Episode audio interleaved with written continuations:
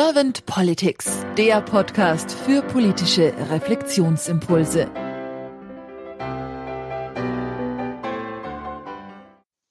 Herzlich willkommen zu einem neuen Podcast von Servant Politics. Mein Name ist Claudia Lutschewitz und ich spreche heute mit Stefan Müller. Guten Morgen, Stefan.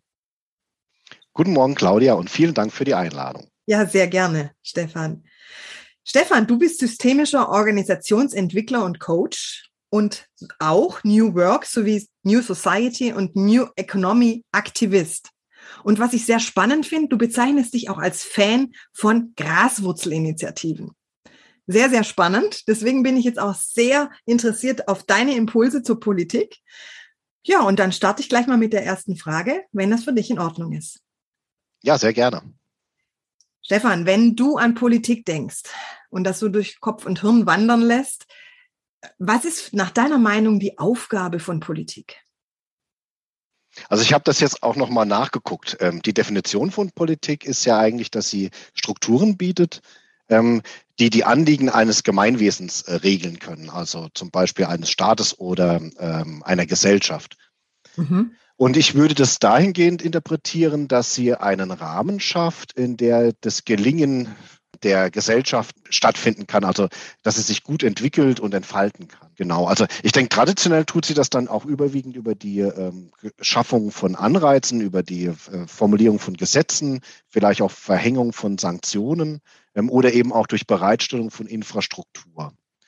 Ich denke, letztendlich muss sie dabei vor allen Dingen auch die Werte und den Willen der Gesellschaft respektieren und diesem auch zur Umsetzung äh, verhelfen. Und ich stelle mir das jetzt auch gerade, oder ich denke, ähm, besonders hohe Anforderungen ist es auch, wenn man in freiheitlich-demokratischen ähm, und pluralistischen Gesellschaften unterwegs ist, ähm, wie das gelingen kann, äh, diesen vielfältigen Willen überhaupt erstmal herauszuarbeiten und dann letztendlich auch für die vielen Sachthemen, um die, um die es geht, Lösungen entstehen zu lassen. Mhm. Ähm, denn letztendlich ist ja da der Anspruch, dass, wie es in unserem Grundgesetz steht, ähm, alle Macht vom Volke ausgeht. Also das ist schon mal eine Frage, wie kann man das denn eigentlich gewährleisten, dass sich Macht wirklich quasi möglichst breit verteilt. Gleichzeitig ist aber auch das Individuum wichtig, weil es nicht nur um die Gesellschaft als Gesamtkonstrukt geht. Das Individuum hat bei uns auch einen hohen Stellenwert. Das sieht man ja schon daran, dass unsere, äh, unser Grundgesetz genau damit beginnt, dass die Würde des Menschen unantastbar ist und damit eben jedem Einzelnen ein, ein hoher Stellenwert äh, in, beigemessen wird, der zu respektieren ist. Mhm.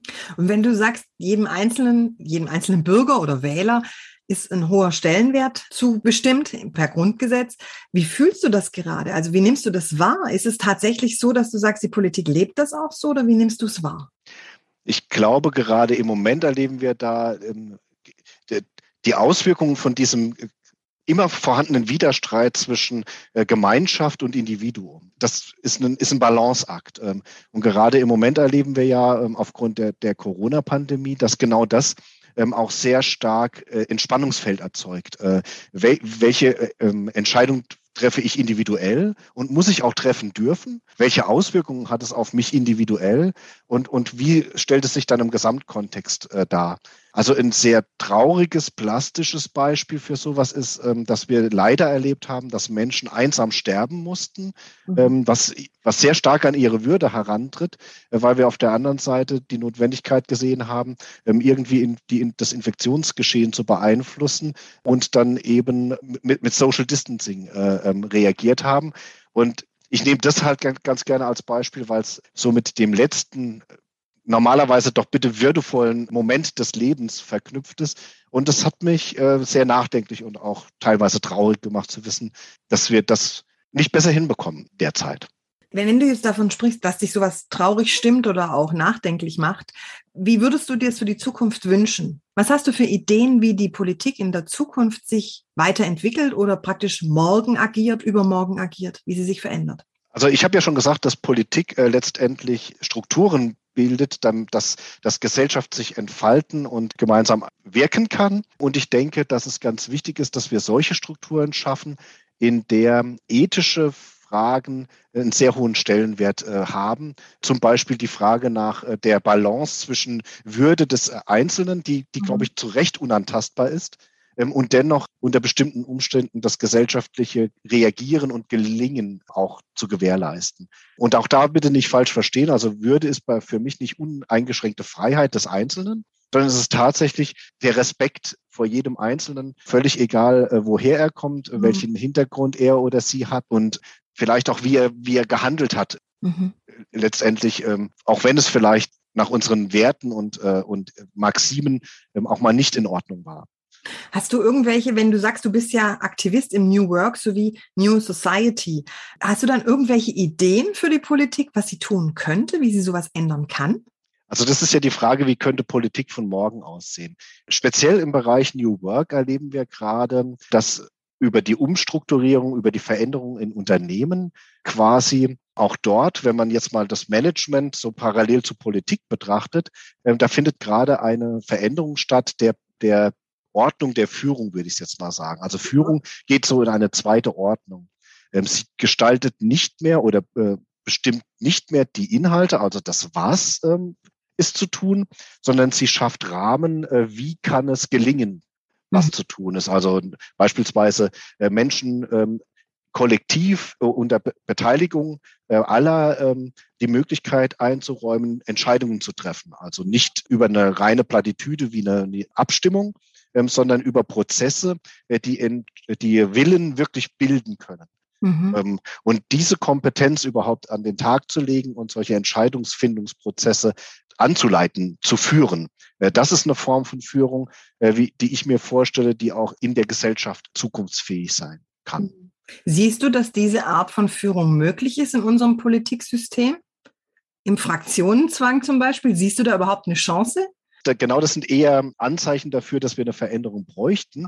Äh, weil beispielsweise das Thema Fraktionszwang ja eigentlich eine Abweichung ist von dem Gedanken, äh, dass nach äh, dem besten Wissen und Gewissen irgendwie frei abgestimmt wird und damit ähm, auf diese Art und Weise irgendwie der Wählerwillen oder der Wille der, der Gesellschaft äh, sich so nach oben spülen könnte. Ähm, das ist ja geradezu abwegig. Das beginnt ja auch schon dabei, dass in einer komplexer werdenden Welt es unheimlich schwer wird, von einer Wahl zur nächsten zwischen der Jahre liegen, irgendwie den Zusammenhang dessen, was ich bei der Wahl abstimme und dessen, äh, wie dann letzten Endes Entscheidungen fallen und wie Lösungen geschaffen werden, irgendwie mhm. in den Zusammenhang zu bringen. Mhm. In einer etwas einfacheren Welt gelang es sehr gut, dass Parteien durch ihre grundsätzlichen Ausrichtungen, durch ihre Grundideen quasi schon so ein bisschen gezeigt haben, was so ihre Ziele, die Ziele ihrer Politik wären.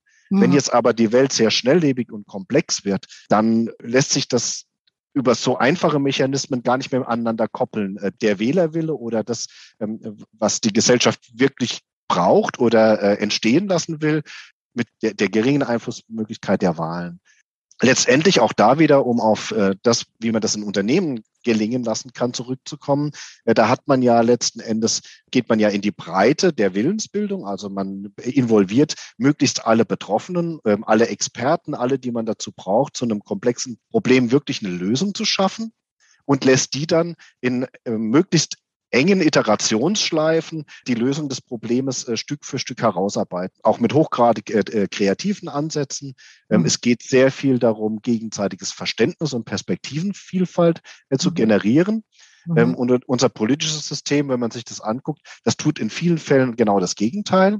Da mhm. wird eben in Debatten letzten Endes werden, äh, werden Meinungen gegeneinander aufgewogen ich würde fast sagen, zum Glück werden äh, Experten hinzugezogen. Leider, glaube ich, in vielen Fällen ein viel zu schmales Spektrum, ähm, so dass eben die Perspektivenvielfalt überhaupt gar nicht ausreicht, um mhm. der Sachlage gerecht zu werden. Und was die Sache bestimmt nicht besser macht, ist, dass die hinzugezogenen Perspektiven nicht immer nur äh, aus Experten bestehen, sondern letzten Endes auch häufig ähm, aus Lobbyisten, die eigentlich ähm, äh, Eigeninteressen vertreten. Mhm. Und dann ist ähm, und dann wird da lange äh, so lange drüber äh, debattiert, bis man irgendeine Lösung gefunden hat. Und ich würde mal sagen, die Wahrscheinlichkeit, dass das so der kleinstmögliche und meist doch etwas fade Nenner wird, die ist sehr groß. Ähm, ähm ich sehe eigentlich tatsächlich die Schwier Hauptschwierigkeit in der Art und Weise, in dem Prozess, äh, wie Lösungen und wie Entscheidungen entstehen. Äh, mhm. Das ist für eine komplexe Welt glaube ich, einfach nicht mehr Zeit gibt.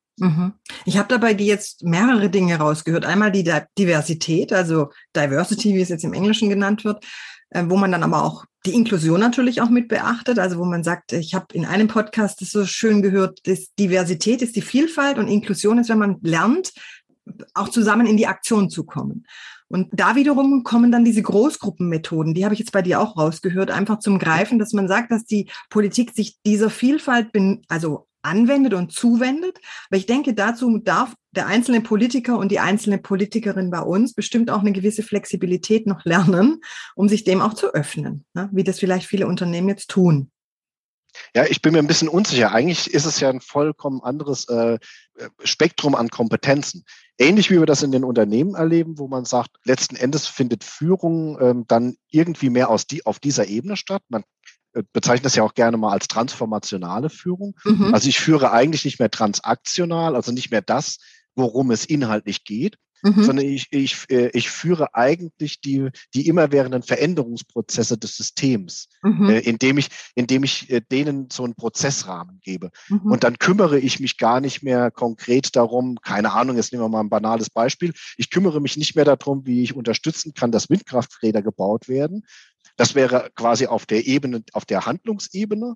sondern ich kümmere mich darum, wie die Entscheidung entstehen kann, wie man denn eigentlich mit der Klimapolitik umgehen äh, äh müsste. Die Frage ist, ob ich überhaupt noch die Themen wirklich setzen muss oder mhm. ob nicht selbst die aus dem System entstehen können, mhm. wobei wir dann natürlich schon in sehr weit fortgeschrittenen äh, System sind.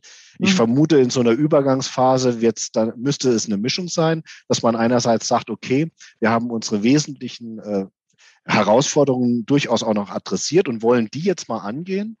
Ähm, aber in der Umsetzung, da geht es dann darum, dass man die Menschen, äh, die Menschen einbezieht, die auch wirklich äh, mit diesem Thema verbunden sind aufgrund ihrer Expertise oder aufgrund ihrer Betroffenheit. Und ähm, ich habe einen interessanten Ansatz kennengelernt, der derzeit ähm, auch immer stärker benutzt äh, oder in Anwendung kommt. Das wären äh, so Modelle von sogenannten Bürgerräten mhm. die sogar heute schon äh, die Möglichkeit geben, so etwas mal zu tun.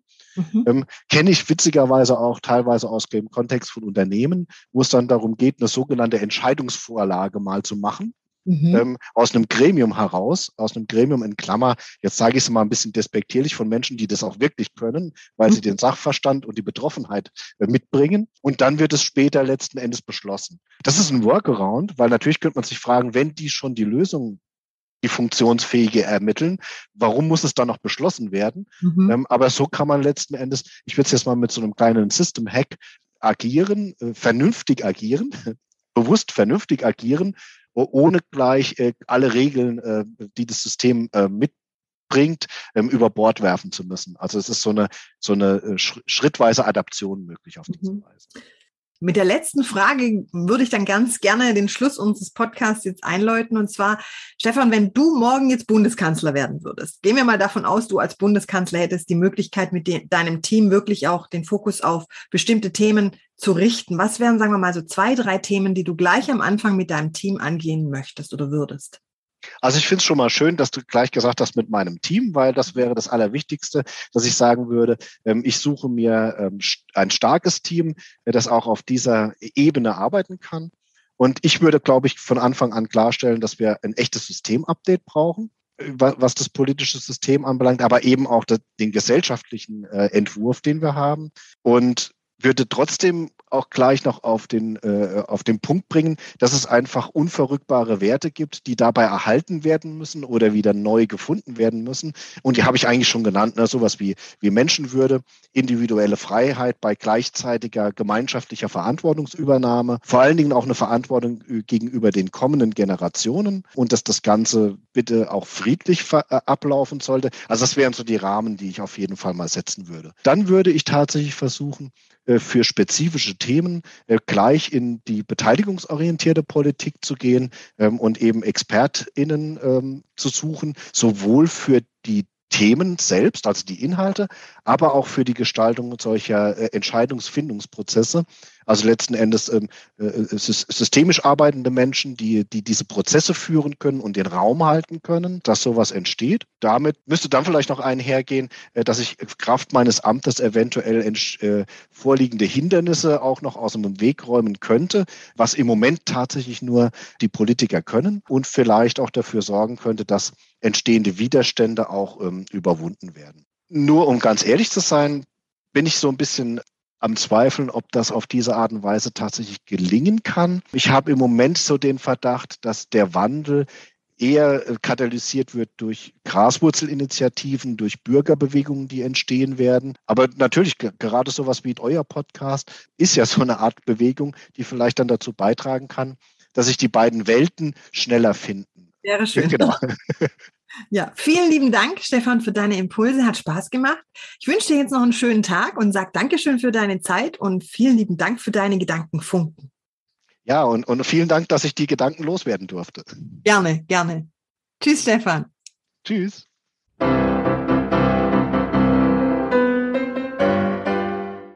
Servant Politics gibt's auf Spotify, Apple Podcasts und überall, wo es Podcasts gibt.